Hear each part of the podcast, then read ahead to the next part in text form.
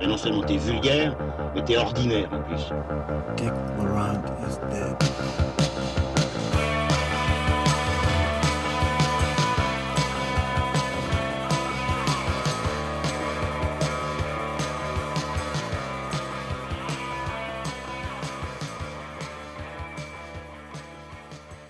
Bonjour, bonsoir à toutes et à tous, chères auditrices, chers auditeurs, et bienvenue dans Transmission, la table ronde cinéphile qui fait le grand écart entre le cinéma d'auteur et pop culture. Euh, une émission spéciale ce soir, une émission euh, bilan 2020. Et oui, nous avons cédé à euh, cette tentation de faire une émission spéciale sur euh, 2020, l'année qui vient de s'écouler, puisque, devant la pauvreté de l'actualité cinématographique, nous avons battu en retraite et au lieu de parler de nouveaux films avec enthousiasme, nous allons revenir sur une année particulièrement morose, mais peut-être pas d'un point de vue cinématographique. On verra cela dans les quelques minutes qui viennent.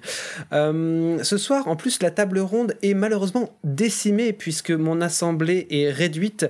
Nous n'avons avec nous uniquement que les excellents, les excellentissimes, les merveilleux Lucien Alflans. Oui, je suis plusieurs. Salut les gars, merci euh, pour tous ces jolis mots. Mais je parlais également, bien sûr, de Manuelas. Salut les gars Bon, eh bien, bonsoir messieurs. Donc, vous l'aurez compris, ce soir, Julien Rombaud n'est pas là puisqu'il a une urgence euh, au niveau de son travail, mais rien de grave, ne vous en faites pas. Euh, D'autre part, euh, malheureusement, aujourd'hui, je ne vais que très peu intervenir dans les débats, même si vous savez bien sûr que j'ai l'opinion qui rassemble le plus, mais euh, je n'interviendrai que très peu puisque moi-même, cette année, euh, pour raison familiale, j'ai vu très très très très peu de films et donc je ne m'estime pas euh, pertinent à faire un bilan sur l'année cinéma. Donc je vais juste arbitrer entre Lucien et Manu ce soir. Donc nous avons découpé cette émission en plusieurs petites questions. On va parler un petit peu des coups de cœur, des coups de sang, euh, des redécouvertes euh, et des acteurs, actrices qui ont, selon Lucien et Manu, marqué leur année de cinéphile. Alors, on commence tout de suite avec, bien sûr, euh, la, la pandémie qui a précipité l'exploitation cinéma euh, dans sa nouvelle euh, mouture, euh, qui a poussé les, les studios hollywoodiens dans leur retranchement, qui a empêché le Festival de Cannes, qui a empêché euh, la sortie d'énormément de films qui sont encore euh, dans les tiroirs. On apprend d'ailleurs aujourd'hui, merveilleuse nouvelle, que euh, il va y avoir des reshoots du prochain James Bond puisque le, le placement de produits n'est plus à l'heure. Donc on va refaire des reshoots pour les placements de produits. Eh oui, on a changé de Nokia entre 2020 et 2021. quoi. C'est ça les aussi. Nokia, cinéma. ça existe même plus, Manu. Voilà, donc C'est juste euh, l'iPhone euh, 1417.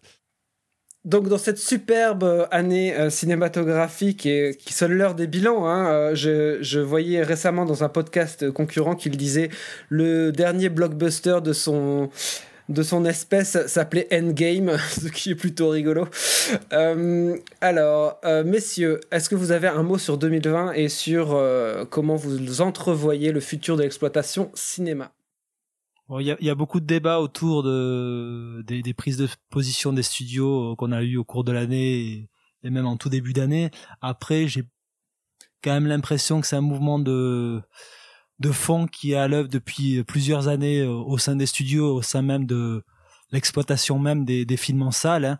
On en a déjà parlé auparavant euh, au sein de transmission, notamment avec le manque de visibilité de certains films et le le manque de publicité faite par les exploitants autour de certains films. On parlait notamment de du Gemini Man, de, de Ang Lee ou, ou encore plutôt le, le Billy Lynn qui sont qui ont quasiment eu droit à des sorties techniques alors qu'ils étaient des films proprement à même de ramener les spectateurs en salle.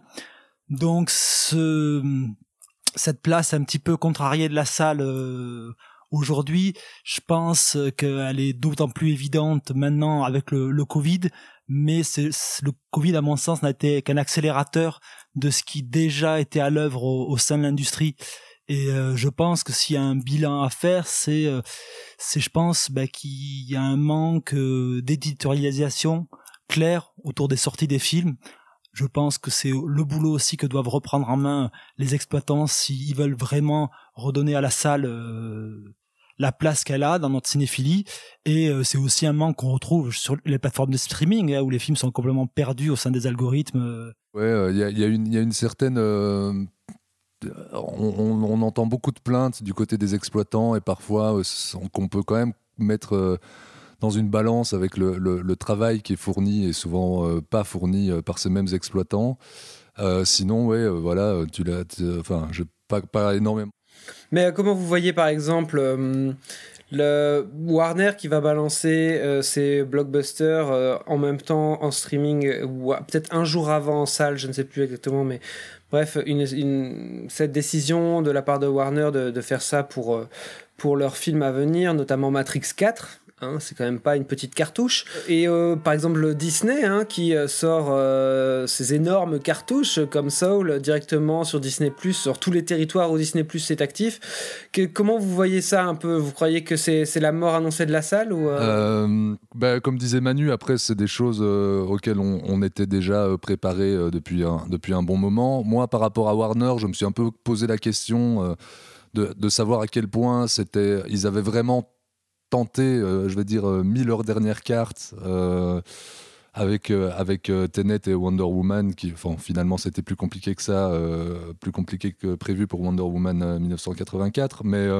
je me suis aussi posé la question de, savoir si c'était pas une, forme d'hypocrisie et si qui n'avait qui avait peut-être aussi nourri la, la, la fameuse colère de, Nolan dont on parle beaucoup ces, derniers jours, hein, dont, dont, dont, on a pu lire. J'ai pas, j'ai absolument pas vérifié les sources, mais euh, qui serait en, en, discussion avec d'autres grands studios, euh, qui seraient en train de claquer la porte. Euh, voilà, je sais pas, je sais pas exactement maintenant ce que ça représente pour euh, l'avenir de l'exploitation en salle. Bah, c'est questionnant. Maintenant, euh, est-ce que ça va pas aussi simplement euh, continuer, continuer à, à, creuser le sillon qui était déjà, qui était déjà quand même mm, entamé avant savonneux, ça hein. Il est savonneux, le voilà. sillon. Re regarde le catalogue de 2020 de Warner, il fait pas rêver. Hein. Même si Warner se, se targue d'être encore le dernier euh, studio à produire des blockbusters d'auteurs, et encore c'est très très très discutable, hein, puisque on a quasiment que des suites, des franchises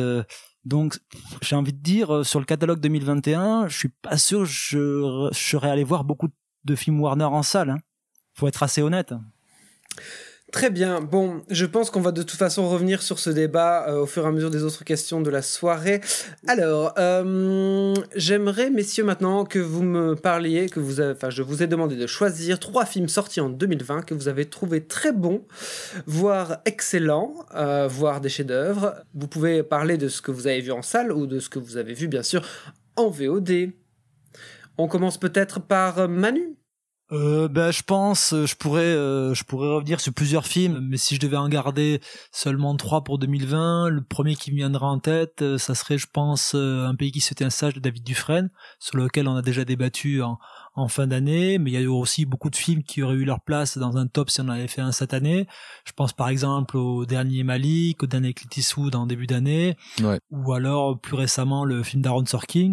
Mais bon, pour la force du, de son propos et à la fois l'intelligence de tout en retenue de sa mise en scène, je pense que ça serait le film de Dufresne que je mettrais à l'honneur. Après, en dehors des, des, des films qu'on a traités dans Transmission, il y aurait ben, assez ironiquement, au vu de ce qu'a été l'année 2020, ben, un film espagnol qui s'appelle Chez moi, des frères Pastor, que j'ai découvert en tout début de confinement. C'est un film qui s'attache à, à suivre le parcours d'un ancien publicitaire qui rêve de reprendre la main sur son ancien appartement et qui va progressivement s'immiscer de manière assez insidieuse dans la vie de ses occupants. C'est un film qui est un peu à l'image d'une partie du cinéma de genre espagnol et aussi d'un cinéma qu'on ne pratique plus ou du moins pas assez et qui n'a jamais peur de s'attacher à des personnages euh, des personnages purs salauds. On l'a un peu vu l'année dernière avec un film comme El Reino et là ça procède un peu du même principe avec un, un rapport d'identification avec le personnage principal qui va progressivement se déplacer au fur et à mesure de, de ce qu'on découvre de la moralité du personnage et que ça va interroger notre attachement à lui. Donc voilà, c'est un film qui entretient euh, certains liens ou une certaine parenté avec notamment le, Le Parasite de Bong Joon-ho, et avec un autre film que moi que j'aime beaucoup, qui est arrivé d'Erchi Amore Ciao de Michele Soavi.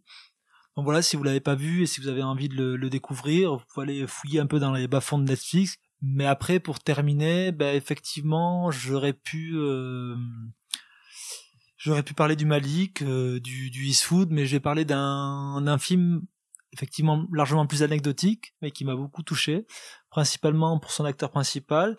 Et ce film, c'est The Way Back de, de Gavin O'Connor. Gavin O'Connor qu'on connaît euh, pour Warrior avec Tom Hardy et Joel Edgerton, et qui avait aussi signé il y a un ou deux ans un, un assez étrange film d'action euh, qui s'appelait Mr. Wolf avec Ben Affleck, qui était un comptable le jour et barbouze la nuit. Donc voilà, le The Way Back, c'est le deuxième film qui, qui, réalise avec Ben Affleck. Donc euh, The Way Back, c'est un, un, film de sport comme on en a vu euh, déjà des centaines et qui révolutionne pas la poudre.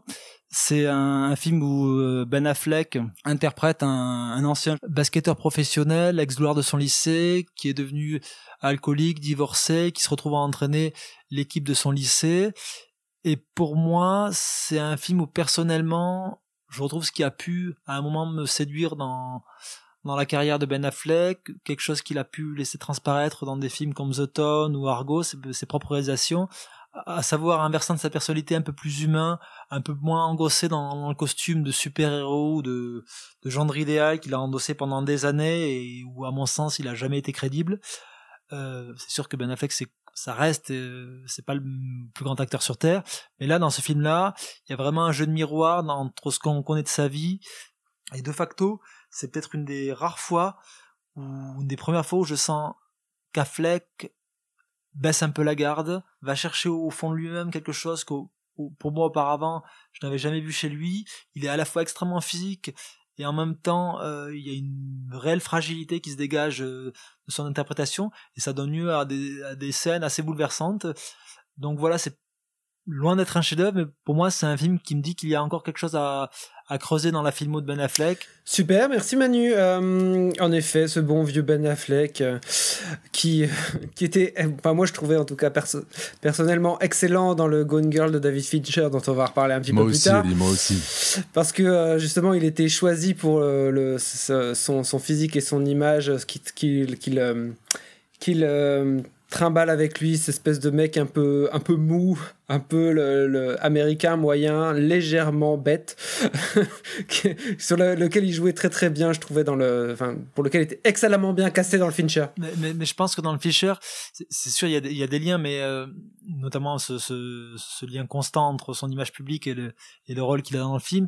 Mais pour moi dans Gone Girl à mon sens ça résidait principalement dans un très bon choix de cast plus que dans son interprétation en tant que telle, plus dans la manière dont il était utilisé que dans sa performance d'acteur, même si je déteste le, ce, mot de performance.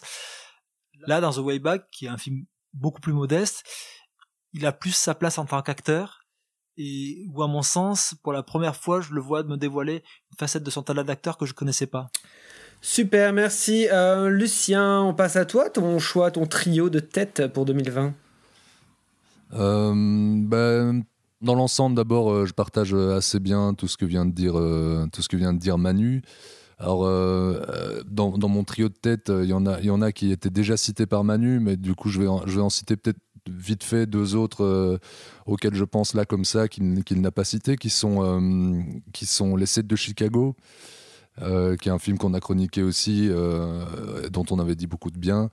Euh, je pensais aussi euh, au, bah, moins important à mon sens, mais, mais, très intéressant parmi le, peu de films euh, que j'ai pu retenir cette année. En effet, je, pensais aux Enfants du Temps de, Shinkai ou même à Adoration de Fabrice Duvels pour, pour, pour, parler un petit peu de cinéma belge.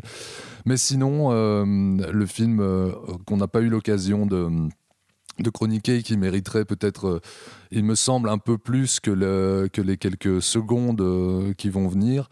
Euh, c'est le, c'est le Soul de, de Pete Doctor, donc le, le, dernier, le dernier Pixar en date. sorti directement sur, sur Disney Plus le, jour de Noël, le soir de Noël.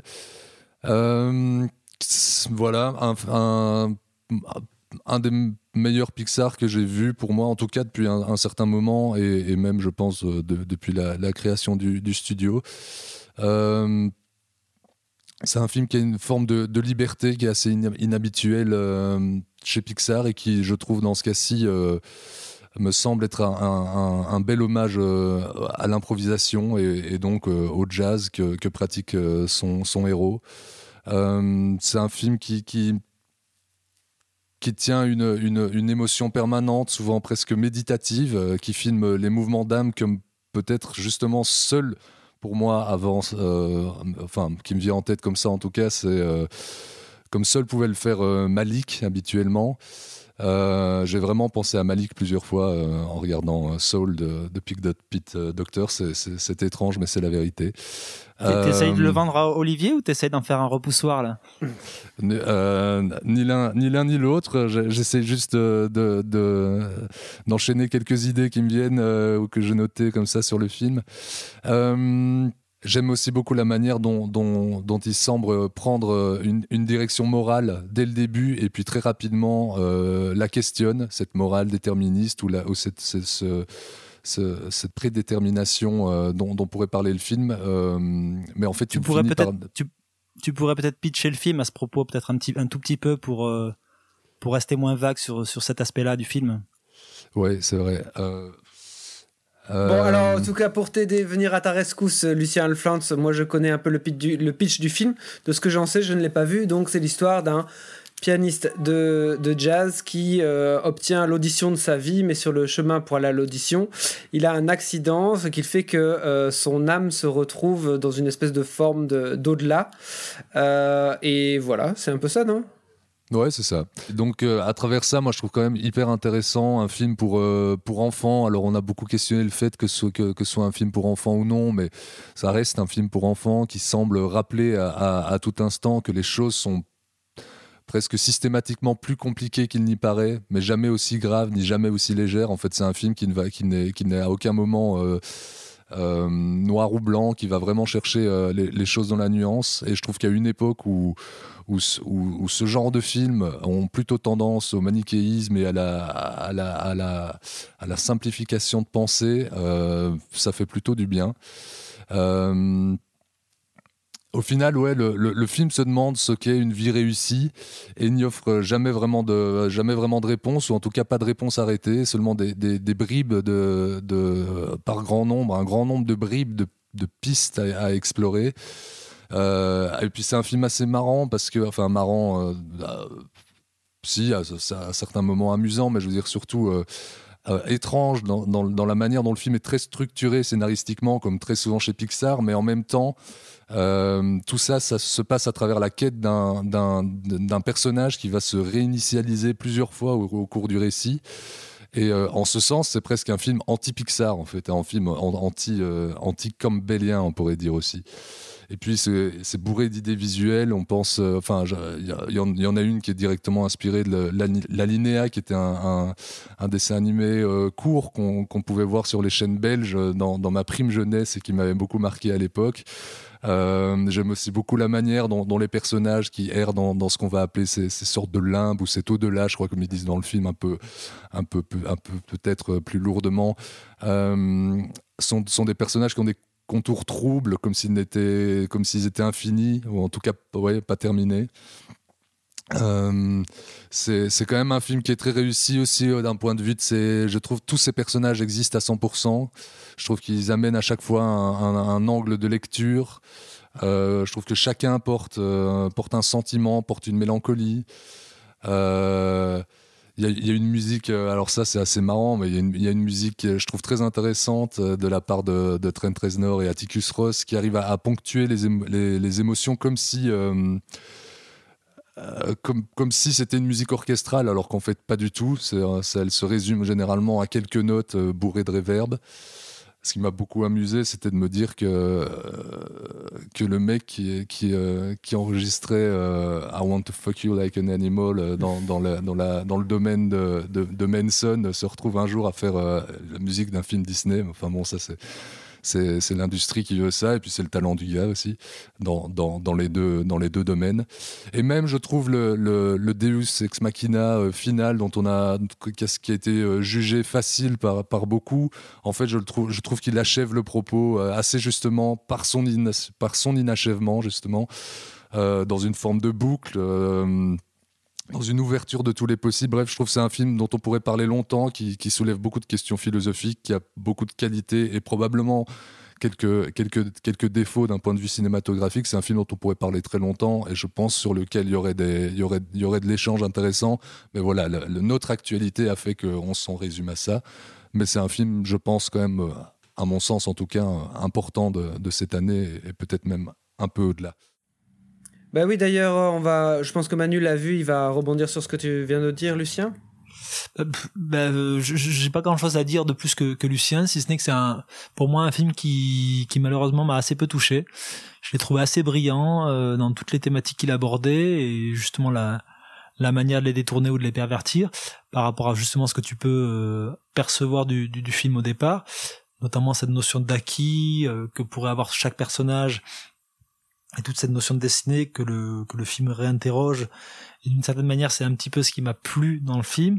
Mais d'un point de vue euh, émotionnel, de mon attachement au personnage, j'ai quand même euh, un gros manque d'affect et ça tourne principalement autour du fait que le deuxième acte du film, ce deuxième acte du film entre ce jazzman qui se retrouve propulsé sur Terre mais dans un corps qui est pas le sien et une âme euh, encore non formée qui se retrouve dans son propre corps à lui, ben, je trouve que la dynamique, moi cette dynamique de, on va dire, de buddy movie revisité, elle fonctionne euh, moyennement. Moi, je trouve qu'on est trop, tout est survolé trop rapidement. Je trouve que ça m'empêche de développer un affect vis-à-vis des personnages. Et c'est aussi un film qui, à mon sens, tourne beaucoup autour de son concept, autour de ses idées, mais, mais qui, à mon sens, peine à embrasser sa, sa promesse de départ, qui est toute contenue dans son titre Soul. Et c'est à mon sens un film qui manque un peu de ce supplément d'âme. Donc voilà, ça reste un, très grand cru de l'année 2020. C'est c'est un, des meilleurs films Pixar de la décennie, mais mais à l'instar de, de, vice versa, c'est un film qui personnellement me parle assez peu. Super, merci messieurs. Ben écoutez, euh, pour qu'on fasse une petite ponctuation, euh, on va peut-être écouter un petit bout de musique de Soul, et puis on reviendra tout de suite après avec la prochaine question.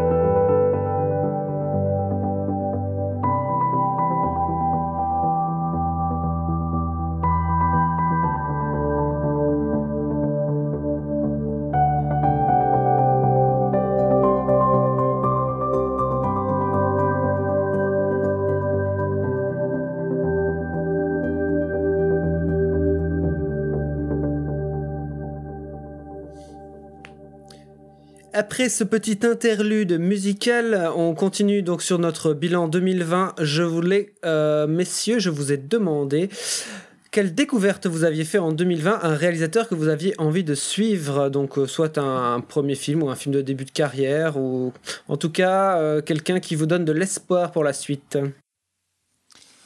Bah, moi j'ai dû j'ai dû creuser quand même. Hein. Bah, bah, d'abord parce que j'ai même si j'ai plus été au cinéma que beaucoup de gens, je pense. Euh, bah, j'ai vu quand même beaucoup moins de films en 2020, beaucoup moins de sorties en tout cas en 2020 que, que dans plus ou moins toutes les autres années de ma cinéphilie.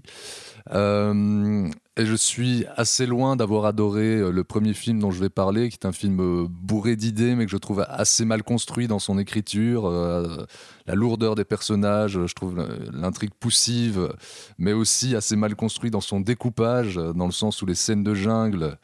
Je donne un indice à Oli, c'est pas c'est pas du Macti ou du Borna ou du Borman quoi, mais ça reste un, cinéaste qui, qui, me laisse assez curieux. Donc je parle de du réalisateur de Monos, euh, Alejandro Landes. Euh, voilà, euh, je suis curieux de voir ce qu'il va faire. J'aurais pu aussi parler d'un de réalisateur d'un film qu'on a chroniqué et dont on n'a pas dit que du bien, loin de là, qui sont les frères Savdi, dont le Uncut James était un peu une déception à travers pas mal de, de, carences de mise en scène et surtout, je pense, de mise en espace. Euh, je l'ai revu depuis, je l'ai revu un peu à la hausse. Euh, dans l'ensemble, c'est c'est pas un film que j'adore, mais c'est un film que j'ai trouvé assez stimulant pour me donner envie de continuer à les suivre, d'autant que j'avais plutôt aimé leur précédent film. Donc voilà, euh, pas grand chose que j'ai absolument envie de suivre, où je foncerai le, le, jour de leur sortie en salle ou sur une plateforme, on verra. Euh, mais je verrai leur prochain film, ça j'en suis certain. Ouais, donc avant de passer la parole à Manu, peut-être sur Monos, donc moi c'était un film que j'attendais beaucoup aussi. Euh, voilà, je me suis posé la question en cette fin d'année de qu'est-ce qui me restait du film. C'est vrai qu'il me reste pas énormément. Euh, c'est vrai que je trouvais des carences au niveau narratif surtout. Après, selon moi, il y avait quand même une belle construction euh, de enfin je trouvais les personnages assez forts assez attachants et je trouve que les au niveau du, découpage et du, rythme c'était aussi quelque chose qui était euh, enfin un film qui était assez euh, assez prometteur pour moi c'est clair que c'est pas du tout à la hauteur du foin que certaines personnes en ont fait mais c'est un film qui donne envie de, suivre son, son auteur, même si en effet ce n'est pas sans doute pas un, metteur en espace comme, comme euh, McTiernan ou euh, un, gars qui va te faire euh, ressentir une ambiance tellurique, un truc une, qui va t'immerger dans la jungle de manière sensitive comme Bourman. Mais c'est néanmoins, je trouve, un, réalisateur à suivre. Voilà Manu? Ben, moi d'abord, j'aurais pu vous parler d'un film qu'on a déjà traité dans, dans, Transmission à nouveau, qui était le premier long métrage de Leo Carman de la dernière vie de Simon, qui était un film euh, très singulier, particulièrement dans, dans, son approche du fantastique, avec un sens du merveilleux qu'on voit assez peu dans le cinéma français, qui avait en plus pour particularité de, de s'appuyer vraiment sur la symbolique de ces images. C'est un truc tout bête, mais qu'on voit assez peu. Je pense par exemple à ce, ce, ce très beau baiser qu'il y avait sur la plage entre les deux amants en contre-jour et qui donnait un caractère quasiment intemporel à, à, leur relation. Donc voilà, c'était un très beau premier film et qui, qui me donne envie de, de m'intéresser à, la suite de la carrière de Leo Carman.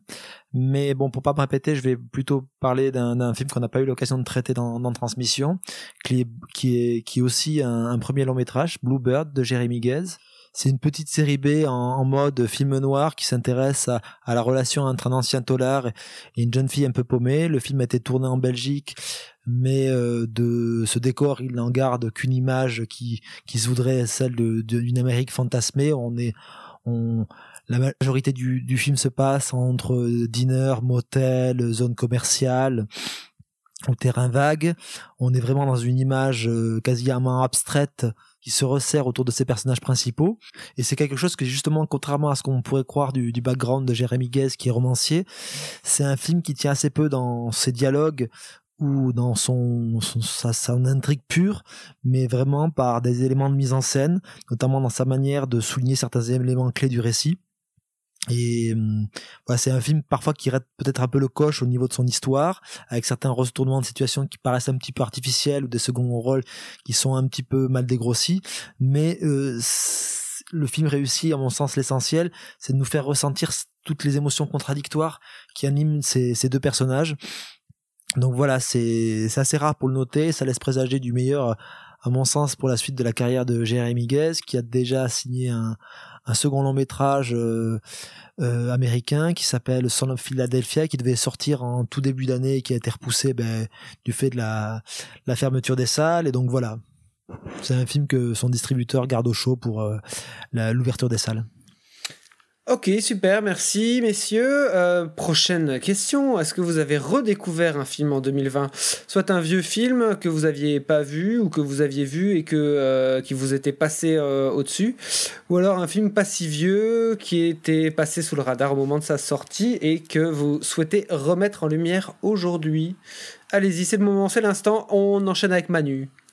Mais moi, ça sera euh, un, vieux film, hein. un vieux film qui a quasiment mon âge, puisqu'il date de, de 1982. C'est c'est Death Trap, euh, Piège mortel de Ciné Lumet, un film qu'on pourrait qualifier de comment dire de mineur dans la filmographie de Lumet, même si euh, chez Lumet le mot mineur est tout relatif. c'est tout relatif, comme tu, tu, le dis si bien, Lucien. Mais bon, c'est plus un film qu'on va dire récréatif plus que mineur et qui mériterait une belle ressortie dans une édition Blu-ray puisque le film n'a pas plus été réédité à mon avis depuis une dizaine d'années en, DVD euh, à l'époque chez, Warner. Mais bon, pour en revenir au film, c'est un film qui est adapté d'une pièce de théâtre d'Ira Levin. Ira Levin à qui l'on doit Rosemary Baby ou ses garçons qui venaient du Brésil. Et, et donc c'est un film qui met en scène Michael Caine et Christopher Reeves autour d'un jeu de manipulation entre un romancier à succès en panne d'aspiration et un jeune aspirant. Mais bon, je vais pas trop en dévoiler sur le film parce que notamment une grande partie de son du plaisir de procurer par le film repose dans certains de ses retournements de situation. Donc je vais pas ici griller certains éléments du film. Mais bon, voilà, c'est un film qui m'a remis sur le devant de la scène un acteur comme Christopher Reeves, qui est vraiment un acteur à mon sens totalement sous-estimé et euh, qui prouve une fois plus qu'il est, capable de, de, jouer absolument tout. D'autant plus qu'il a quand même face à lui Michael Caine qui est quand même pas le dernier des acteurs. Donc voilà, c'est un, un film qui montre à quel point on a perdu un très très grand acteur avec sa disparition assez prématurée. Merci Manu. Euh, Lucien bah ouais, merci Manu. De... C'est pas la première fois que tu, nous en parles, même en off. Euh, moi, je l'ai jamais vu. À chaque fois, je me dis, il faut que je le vois, et puis, et puis j'oublie. Mais euh, ouais, ça, ça, ça, tu donnes envie en tout cas. bah ouais, moi, c'est peut-être la, peut-être la bonne, la bonne nouvelle de 2020, c'est que j'ai pas mal vu de, de, de ressorties de, films que j'aime beaucoup, voire même découvert des films en salle. Euh, j'ai vu euh, Les Dents de la Mer, j'ai vu euh, La leçon de piano, j'ai revu Crash, Akira, j'ai découvert plusieurs Aida Lupino dont je n'avais jamais vu aucun film. j'ai vu des, cours de, Chaplin. et, mais celui qui m'a le plus marqué, c'est la, révision et la première vision en salle et en plus dans un montage que je ne connaissais pas de Shining. Et comme à chaque fois que je le revois, euh, bah, j'y vois une lecture euh, nouvelle. Et euh, rien que pour ça, je trouve qu'il faut revoir ce film régulièrement. Ça, c'est génial. Et là, évidemment, j'ai vu une, une, lecture attaquant assez frontalement, à un tel point, je me suis dit, mais comment est-ce que j'ai pu passer à côté de ça avant Et qui est, pour le coup, extrêmement contemporaine, attaquant assez violemment un certain patriarcat. voilà, Shining à revoir. et moi, c'est la première fois que je le découvrais sur un grand écran. Ça, ça a quand même encore une autre gueule. C'était un, autre montage, euh, c'est-à-dire qu'il y, avait, euh, il y a plus de scènes avec euh, Danny et, et, sa maman au début, c'est ça? C'est ça, et une scène de plus avec, j'ai oublié son nom, mais avec. Alors Anne. exactement. On, parle bien de la mini-série de, de Magaris, c'est ça hein? Ah là là, tu veux dire la, la, la seule et unique version pour Stephen King, c'est ça? C'est ça. Alors, euh, merci messieurs. Donc, euh, alors, maintenant la question qui fâche, la question qui fâche. Euh, donc, un film ou un ou une réa, enfin surtout un réalisateur, un auteur qui a déçu en 2020. On commence par Lucien. Je vais, je vais, je vais commencer, ouais, je crois, parce que ça va être plus court. Alors franchement, j'y ai réfléchi et je trouvais pas. Je me suis dit, euh, Sofia Coppola, mais elle déçoit depuis, euh, depuis 20 ans, donc ça compte pas. euh, puis, puis t'attends plus rien, t'attends plus rien de Sofia Coppola. Bah, c'est ça, voilà, exactement. Donc, donc elle ne me déçoit pas. Vaclav Maroul, qui est réalisateur du nullissime Painted Bird, Painted Bird, pardon, mais il ne déçoit que par rapport euh, à, son incompréhensible réputation euh, très récente, donc euh, ça marche pas non plus. Donc je vais dire Michael Mann, hein, parce qu'une année sans Michael Mann est par définition une année ratée. Donc nous avons atteint le point Michael Mann. J'annonce la fin de cette émission dans les 5 minutes à venir. non, alors du coup, Manu. Bah, moi, je vais parler de déception sur un film qui a pourtant plein de qualités, mais j'ai parlé de déception parce que c'est à la fois un film et un réalisateur dont j'attendais beaucoup. Et euh, ce film, ben, c'est Manque de David Fincher. C'est une déception parce que c'est un film qu'on a longtemps entendu, puisqu'on sait que Fincher a développé ce film pendant de nombreuses années. À la même époque, il développait aussi une adaptation du Dahlia Noir de James Ellroy, qui, comme Manque, devait être un, film euh, tourné en noir et blanc. Donc voilà, c'est un film qui s'est dessiné au carrefour de, de ces deux projets et donc euh, c'est un film qu'on a peut-être un peu trop fantasmé, mais pour à mon sens, c'est un film qui souffre d'un gros déficit d'émotion. C'est un film euh, qui moi peine à m'intéresser à son histoire, à son personnage principal. Je trouve c'est un problème qui tient beaucoup dans l'écriture même du film, qui, cherche très peu à amener le, le spectateur vers le film, qui à mon sens nous perd dans sa description du Hollywood de, des années 30 et 40 autour de personnages qui peuvent souvent apparaître pour un, à mon, sens, un spectateur non averti comme assez anecdotique. Je trouve qu'il y a vraiment un problème de dramaturgie vraiment dans la manière d'introduire ces personnages. Après, ça rentrer longuement dans le film. Il y a moi un, personnage qui synthétise assez bien tous les problèmes du film. C'est le personnage de Charles Derer, un scénariste pour Hawks, Wilder, et qui est présenté au tout début du film comme un jeune aspirant scénariste un peu candide, euh, qui va rejoindre le pool d'auteurs dont fait partie euh, Mankiewicz. Je sais plus à l'époque, on est chez euh, chez euh, chez Universal, c'est ça? C'est ça, ouais, ouais. Et ce personnage-là, ce, ce, scénariste, bah, il nous est présenté uniquement sous ce registre-là du du personnage un peu candide qui débarque à Hollywood alors même que c'est un personnage qui a eu quand même une parenté avec Marion Davis puisqu'il est son neveu Marion Davis qui est la femme de Randolph Hearst le personnage qui a inspiré Kane dans Citizen Kane et c'est aussi une personne qui par la même occasion a par la suite épousé Virginia Wells, qui est l'ex-femme de l'Ouest. Donc c'est quelque chose que que développe jamais le film. Le film nous donne même pas cette information, qui est pourtant à mon sens capital pour comprendre un petit peu euh, le, le, pourquoi du comment de sa présence assez régulière dans le récit. C'est un, un, film qui d'abord est, en effet euh, de grosses carences euh, émotionnelles. C'est un film qui est très mental, mais, mais par contre, je trouve, enfin, moi, j'ai plutôt franchement aimé le film euh, pour, pour ces raisons-là, même si je suis tout à paradoxalement tout à fait d'accord avec ce que vient de dire Manu, mais c'est un film quand même qui est, euh, je veux dire, euh, c'est de la, crème chantilly pour les pour les geeks comme nous. Enfin, je veux dire, euh, il y a quand même des, parce que dans, cette même scène de, de Poul le scénariste, on retrouve des, scénaristes qu'on aime beaucoup. Il y en a plusieurs qui sont, enfin bon, voilà, des, scénaristes du Hollywood des années 30, de, films. qu'on a tous vus et, et aimés c'est quand même assez amusant de, les voir comme ça, même si je suis d'accord pour dire que la plupart de ces personnages sont en fait des, pivots narratifs autour de, du, seul personnage qui intéresse vraiment Fincher, euh, père et fils, qui est, euh, qui est Herman Mankiewicz. Oui, oui, mais aussi, il en oublie à mon sens de, de, de, développer une vraie dramaturgie autour de ces personnages. C'est vrai. Pour moi, ce personnage de, de Charles Derer, euh, il aurait pu justement amener une, une, certaine conflictualité dans les rapports entre Mankiewicz, entre Marion Davis. Et pour moi, c'est le film ne, ne, ne fait qu'effleurer ça. C'est assez euh, visible, notamment dans cette scène de fin où Charles Derer revient pour donner son avis sur le scénario. Si on n'a pas connaissance des liens de parenté entre Marion Davis et le Derer, on ne comprend pas du tout l'enjeu de cette scène. On passe totalement à côté du fait que, euh, d'une certaine manière, Mankiewicz se demande s'il a trahi ou non Marion dans, son scénario et dans son utilisation qu'il en fait dans, dans, le scénario de Citizen Kane. Donc vraiment, c'est, c'est pour moi un souci, c'est un souci qu'on retrouve un petit peu dans, dans la manière dont le scénario a aussi euh, tendance à vouloir a tendance à, à chercher à, a tendance à chercher de manière assez artificielle à humaniser le personnage de Mankiewicz, notamment je pense à cette scène entre euh, l'infirmière de Mankiewicz et euh, sa secrétaire de rédaction où face à l'état délétère de, de Mankiewicz qui ne, ne, fait que boire, boire, boire et ne quitte jamais son lit, euh, l'infirmière va lui dire oui mais, mais quand même il a un bon fond, ce personnage, il a sauvé de l'Holocauste tout un village entier. Donc voilà, je trouve que c'est une manière assez grossière de ramener un petit peu d'affect sur le personnage de Mankiewicz qui est décrit tout le long du film comme une sorte de loque humaine, alcoolique, ne, quittant jamais son lit. Donc voilà, c'est pour moi un film qui pêche beaucoup par son scénario, mais aussi par son refus d'amener le spectateur. Et pour moi, si, le, film se résume à un, spectacle un petit peu pour Happy Few, je trouve ça assez triste et assez dommage de, de, de célébrer un film qui met autant le spectateur de côté. C'est un film très particulier qui, je, pense, comme, pour Saul plutôt, euh, mériterait euh, qu'on s'y attarde à plusieurs et plus longuement, ce qu'on ne va pas faire ici. Mais c'est vrai que c'est un, film qui porte tous les défauts dont, parle Manu. Euh, après, à chacun de, voir à, quel point ça peut nous, nous rebuter ou non.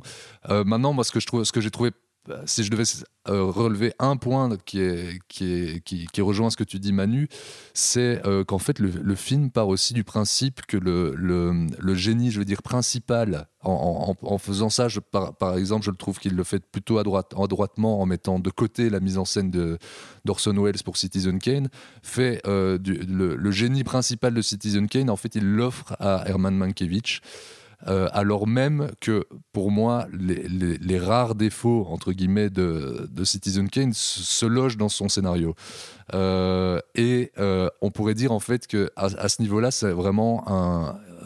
Menk est parallèle, enfin, fonctionne un peu de la même manière à ce niveau-là que, que Citizen Kane. D'abord parce qu'il a une construction en, forme de, de, de, flashback, enfin à, semi-rebours, on va dire, qui est, semblable à celle de Citizen Kane, mais en fait, parce que euh, de, la même manière, alors toute, proportion gardée, euh, Menk a euh, base beaucoup sur son scénario et, fait, assez, enfin, fait assez confiance à son scénario, alors même que, que, que ce scénario est, est foireux en fait. Et je, trouve que là-dessus, euh, il y, a une parenté entre les deux films. Il y a un truc qui est, il y, a un truc qui est probablement involontaire, qui se tisse, mais qui est assez passionnant d'un pur point de vue de, de, de, cinéphile mental, je vais dire. Maintenant, c'est sûr sauf que... sauf que Citizen Kane est d'une concision euh, sans pareil vis-à-vis du scénario de manque. et à mon sens, quand la qualité des films. Si si on peut rebondir sur euh, sur un petit peu le, le débat début d'émission, c'est euh, c'est aussi un problème de manque, c'est qu'à mon sens, à un moment, personne n'est venu retoquer Fincher sur son scénario.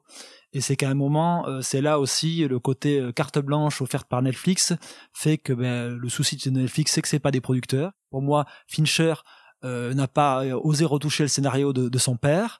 Et derrière, il n'y a pas, il y a pas de producteur qui est lui dire, ben là, on comprend vraiment rien. Faut que quand même un minimum que tu prennes le spectateur par la main. Et euh, le film est brillant parce que oui, euh, Fincher est un réalisateur brillant, mais euh, c'est un film quand même qui pêche totalement à t'impliquer à mon sens et qui qui qui est condamné à, à, toucher qu'un qu'un cercle restreint de, de, de cinéphiles. Je trouve ça un peu dommageable quand quand, ta démarche, euh, quand, la, démarche se limite à ça, et qu'à mon sens, euh, le, film aurait gagné beaucoup en concision euh, à travers des réécritures, ce qui est pourtant au cœur du propos du film. Mais bon, voilà. Je, je, ne peux être que d'accord avec ce que tu dis, Manu. maintenant, je trouve, alors, je fais une mini parenthèse, mais je trouve qu'il y a quand même des, il y a quand même des scènes qui sont vraiment brillantes et qui, en effet, peut-être peuvent presque être retiré d'un de, ensemble narratif, mais il y, a, quand même deux trois scènes que je trouve euh, brillantes. Mais bref, euh, pour rebondir sur ce que tu disais euh, juste plus tôt, sur le, manque peut-être de, producteurs ou en tout cas de, gens pour, enfin disons de, cadres pour pour pour Fincher, c'est vrai que c'est un débat que moi j'entends et je lis très régulièrement à, la sortie de, presque tous les films produits par Netflix et même parfois injustement distribués par Netflix. Euh, alors oui, euh, c'est souvent, je suis d'accord avec ça dans le sens où ces films ont, moins de tenue en termes d'efficacité. Euh, mais je trouve aussi, et c'est paradoxal, et même si je suis tout à fait d'accord avec ce que tu viens de dire, qu'il il y a aussi parfois moins de moins de, profondeur sur certains points, moins de, moins de gageurs personnels, je veux dire. Alors je pense que, que Mank, comme le, comme le dernier Scorsese, comme le dernier Cohen, voire même comme le Roma de Quaron qui est distribué et non, et non produit et auquel en plus, euh, enfin que j'aime en plus presque sans retenue. Euh, je pense que peut-être tous ces films, allez, en, mettons Roma euh, à part, gagneraient à être plus resserrés, plus tendus sur leur arc, narratif, simplement en fait plus efficace. Mais je pense que dans, dans, tous les cas, on perdrait une, forme de mélancolie, une singularité, un côté journal intime commun à toutes ces œuvres. alors je reprends un point qu'on a déjà évoqué entre nous et qui est un, débat euh, régulier euh, dans, la cinéphilie, qui est la version euh, originale d'Apocalypse Now, qui est fondamentalement et indéniablement plus réussie que la Redux.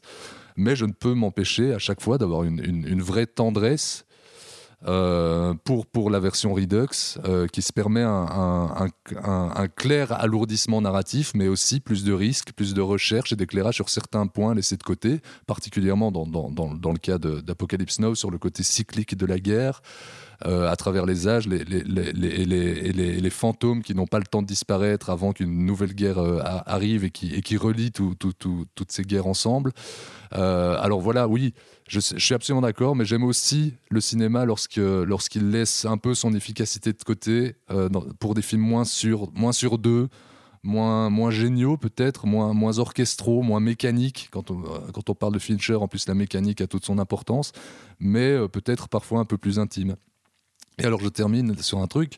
Par contre, il est assez étrange et questionnant de voir que lorsqu'on laisse cette liberté aux, grands auteurs actuels, dans le cas ici euh, particulièrement euh, sur, Netflix, en fait, il y a un truc qui est fou, c'est qu'ils foncent tous dans la même direction. C'est-à-dire qu'ils font quasi systématiquement des films un peu fleuves, euh, des hommages à leur passé, à leur propre nostalgie, à leur propre famille, à ou à, leur, enfin des trucs, des questionnements très intimes comme la, peur ou, ou, des questionnements sur l'approche imminente d'une mort. Euh, un retour régulier vers le, vers le noir et blanc. Euh, et en fait, ça questionne autant la, la, singularité des différentes démarches, mais aussi le, le, moule hollywoodien, entre guillemets, qui pousse souvent à faire des objets que nous, on dit souvent euh, dans, dans, dans nos émissions, des objets interchangeables, mais qui donnent aussi envie à ceux qui arrivent à s'en extirper d'aller un peu tous dans la même direction. Alors, pas, je ne tire pas de, grandes conclusions à ça parce que je n'en ai pas, mais je trouve ça, euh, disons, au moins intrigant. Merci beaucoup Lucien, euh, excellente euh, répartie. Euh, je propose qu'on fasse une deuxième interruption musicale une deuxième interruption musicale avec Atticus Ross et Trent Reznor en écoutant I Wanna Fuck You Like an Animal. non, plutôt en écoutant un petit bout de la musique de Monk. à tout de suite.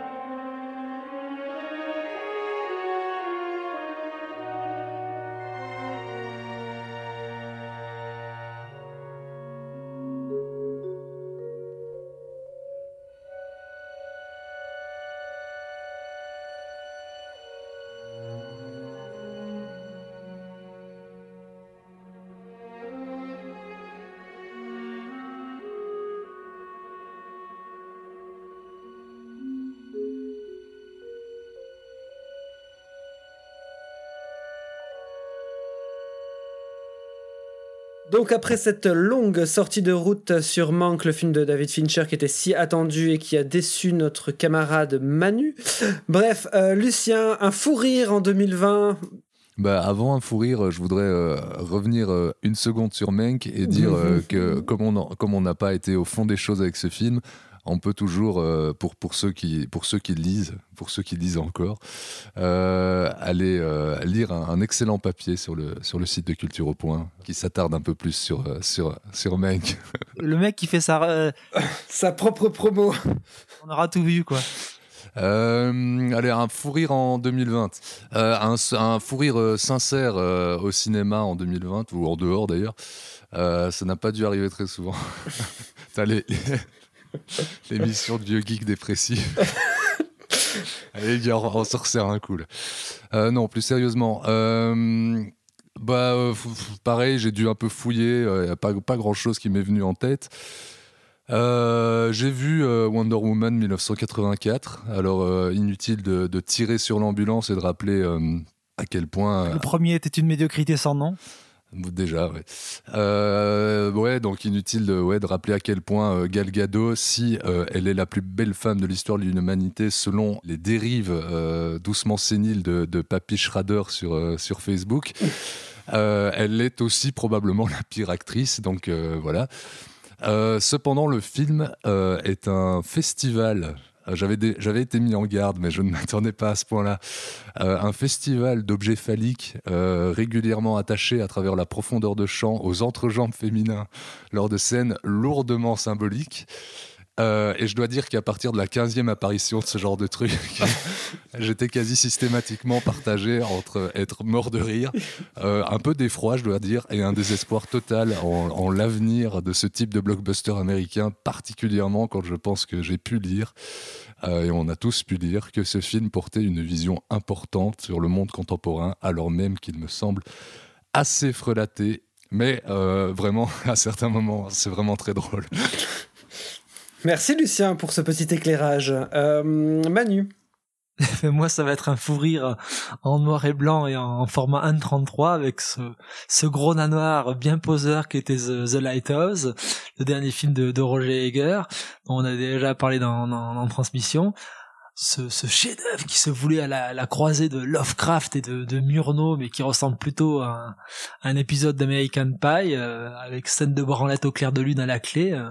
À ce moment-là, on pourra vraiment admirer de tout la, le travail d'acteur studio de, Robert Pattinson, sans oublier ce William Defoe qui a enfumé le phare avec ses pets foireux, avec au complot du spectacle, ce qui est quand même ce, ce mixage t- son totalement improbable entre d'un côté pets de William Defoe et une sorte de, de corne de brume un peu inquiétante à la sauce euh, Inception là ou Zimmer là bref un, un- film totalement con mais qui avait malgré tout par justement ces élans de conneries bah, avait réussi à me, me sortir de ma torpeur Merci Manu.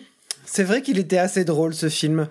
il, a- il, il aurait presque pu être le, le Moser de l'année 2020 quoi. Tu veux dire le, Putain, Mother. le Mother Moser avec un point d'exclamation. ah Aronofsky nous a beaucoup manqué cette année hein. Ah mais il est, il de retour bientôt. Il est bientôt de retour avec un, un nouveau film. oh là là j'en frissonne Euh, alors, euh, un acteur ou une actrice en 2020, euh, Manu.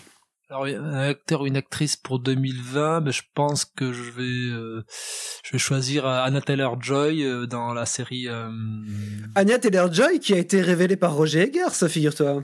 Oui, tout à fait. Mais bon, en vrai, quand je suis pas un paradoxe près, bon, je- je- je- mais bon, je la préfère quand même devant la caméra de, de Scott Frank dans, dans ce qu'est la mini-série euh, Netflix euh, Queen Gambit ou le, le jeu de dames. Une série qui a euh, 6 ou 7 épisodes et qui a été intégralement euh, réalisée par Scott Frank. Scott Frank, on le connaît euh, principalement comme, comme scénariste, puisqu'il a été scénariste pour Spielberg, il a signé Minority Report, mais il a aussi été un collaborateur assez régulier de, de, de James Mangold. Et puis il a, il a signé l'excellente adaptation d'Hors d'atteinte d'Alfred Elmore Leonard. Et il est un peu moins connu pour avoir réalisé deux, deux films, euh, euh, deux films en mode film noir, qui étaient The Lockout avec euh, Joseph Gordon-Levitt. Ce film que j'avais découvert euh, suite à la lecture d'un de tes papiers, si je ne m'abuse, euh, à, à une époque où, où on ne se côtoyait pas. je, je me trompe? Oui, Ouais, et un, un second film qui aussi a réévalué, euh, qui est euh, Balade entre les tombes avec Liam Neeson, et enfin ben, la mini-série il y a 2-3 ans, une mini-série western pour Netflix qui mettait les femmes à l'honneur. Et donc là, euh, The Queen Gambit, c'est vraiment un, un rôle en or pour euh, pour Anna Taylor-Joy qui se métamorphose vraiment littéralement au sein de toute la série et parfois même au, au sein d'un même plan. C'est assez bluffant. Elle déploie ici une palette de jeux assez hallucinante dont elle n'est pas encore à mon sens mesurée euh, tout, toute l'étendue et qui présage à, du, du meilleur pour le la, la suite de sa carrière et notamment The Last Night in Soho d'Edgar Wright. Ah oui, certes. Euh, mais je crois que son compte Instagram aussi, elle publie be- beaucoup de vidéos, je pense, sur son compte Instagram. Euh, alors, Lucien, quant à toi, un acteur, une actrice en 2020 Euh, bah, on en a peu parlé dans, dans, dans notre rédaction, mais c'était vraiment l'un de mes acteurs préférés. Il est mort en 2020. C'est l'acteur que je retiendrai de cette année, c'est Kirk Douglas. Euh, Ouais, Sean Connery, c'était de la merde, t'as raison. non, c'est pas, c'est pas ça que je dis. On me demande d'en retenir qu'un, mais oui, on a- il y a eu d'autres morts et d'autres. euh, j'ad- J'adore aussi euh, Gary Oldman de- depuis toujours et pour toujours. Euh, j'aurais, pu en citer plein d'autres, mais voilà, si je dois en citer un, c'est Kirk Douglas, qui aura marqué l'année pour moi. C'est la minute deuil. On fait le, le truc euh, générique avec tous les. le- le- la petite vidéo avec tous les, les morts de l'année. Moi, je propose qu'on mette juste la musique, mais sans les noms. D'accord, très bien. Euh, bon, et pour finir, euh, je vais vous demander, messieurs, une sortie, une ressortie plutôt, une réédition plutôt, une réédition, euh, coffret DVD Blu-ray, bel objet pour les, pour les collectionneurs qui ont du fric. Qu'est-ce qu'ils peuvent bien s'acheter qui vaut le coup? Bah, je, je- je continue. Outre les films cités plus tôt, qui étaient plus des ressorties en salle que des rééditions, euh, puisque visiblement aujourd'hui je m'octroie le, le rôle d'autopromoteur, je ne sais pas si je peux dire ça comme ça, euh, j'étais très content de, revoir dans des magnifiques copies certains des films que nous avons chroniqués ici même, à savoir euh, par exemple Crash, Elephant Man, Lorenzo's Oil, Failsafe, China Gate, L'homme qui voulait être roi et d'autres encore.